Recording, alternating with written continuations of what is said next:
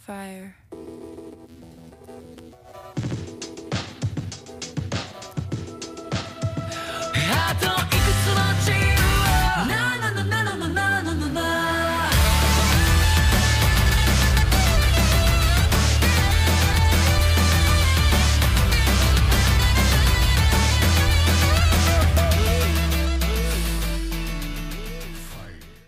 Oi, meu nome é Nicole e eu decidi regravar um áudio, na verdade, sobre The Promised Neverland, que é um anime que eu gosto muito do mangaka Kaio Shirai, que foi lançado na Shonen Jump desde 2016 até final meio de 2020.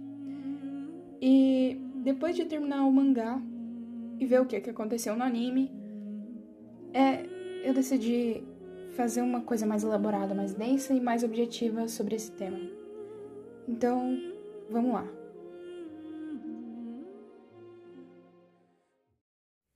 Começando pelos títulos dessa obra, que pode ser conhecida como The Promised Neverland em inglês, Yakusoku no Neverland em japonês, ou em português, que a melhor tradução que eu consegui encontrar foi uma que está na Wikipedia, A Prometida Terra do Nunca.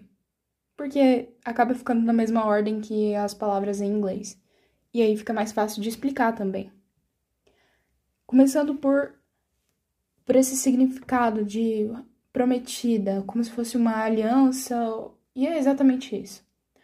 Na verdade, todo o enredo, toda a narrativa se pauta numa só premissa que é a aliança entre dois mundos, ou melhor, dois tipos de seres, que são os humanos e os conhecidos como demônios, que são apresentados logo no início das duas obras, tanto mangá quanto anime.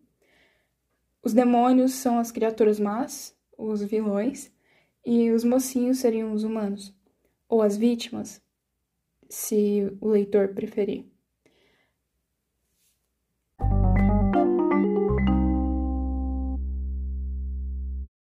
Que então prometida? Por que essa promessa? Tá, eu já vou começar aqui dando um mega spoiler, que é a base de todo o anime. É, tudo se pauta num mundo dividido em dois hemisférios: o hemisfério dos demônios e o hemisfério dos humanos. Os demônios fazem papel de vilões, como bem parece, e os humanos seriam os mocinhos ou as vítimas dessa história. Então, promessa porque existe um acordo para que esses dois hemisférios não entrem em conflito e acabem de uma forma muito trágica. É um acordo, um acordo político que é explicitado na obra ao, ao longo de toda a obra, tanto no mangá quanto no anime, no anime menos, mas eu não vou ficar fazendo diferenças entre os dois modelos. E seguindo para a segunda parte do título, Neverland, na verdade, traz uma coisa de volta a Neverland, a Terra do Nunca do Peter Pan, que é uma referência, uma metáfora irônica para a condição das crianças que vivem em fazendas de criação como se fossem gado e não conseguem atingir uma certa idade. Eles chegam até os 12 anos no máximo e depois disso viram comida de demônio. Por isso, explicitamente explicando, são crianças que não crescem. Não porque elas têm alguma magia, mas porque elas simplesmente morrem antes disso. São assassinadas. Mas explicitamente. Os personagens dessa obra não são definitivamente não são rasos, não são planos, eles são complexos e muito profundos. E só para exemplificar, tem um trecho do mangá em que a Emma fala pro Ray quando ele tenta se matar numa cena heróica de filme, sabe? Se queimando na frente de todo mundo e se sacrificando pelos irmãos. Ela convence ele dizendo o seguinte: você pode morrer aqui quando desejar, Mas este não é o local. Eu vou mostrar algo incrível. Então, cale-se e venha. Para ser sincera, essas são palavras do Norman, o outro personagem principal que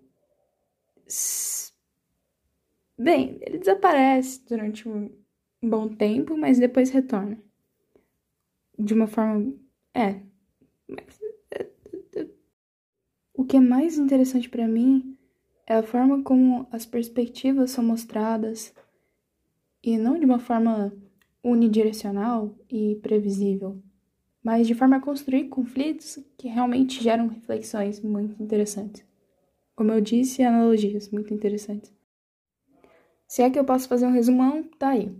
São crianças que se veem dentro de um orfanato que chama Gracefield House e elas sonham em ser adotadas, pelo menos a maioria delas.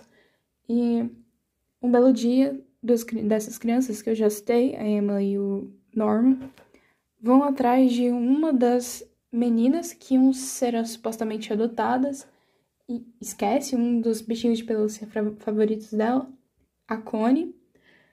Eles acabam descobrindo que na verdade não é aquilo que eles pensavam, ela não foi adotada.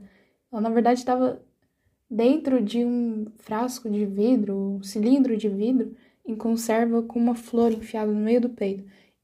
Essa cena em particular é apresentada de uma forma muito grotesca, horrenda e repulsiva que tenta mostrar exatamente esse sentimento de horror que as duas crianças sentiram quando descobriram não só que elas não eram crianças órfãos, mas também que a cuidadora delas, a, que, que elas chamam de mama, a quem elas se referem de mama, é uma cúmplice de toda essa trama que gera a narrativa. Então, basicamente, é esse o pontapé, o estopim de tudo, tudo nessa malha interligada de perspectivas.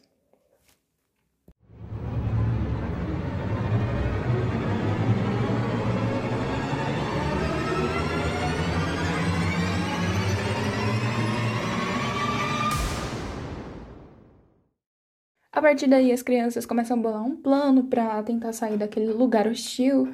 E aí, esse é todo o primeiro arco das crianças, que é pelo menos mostrado no mangá, de uma forma bem mais detalhada.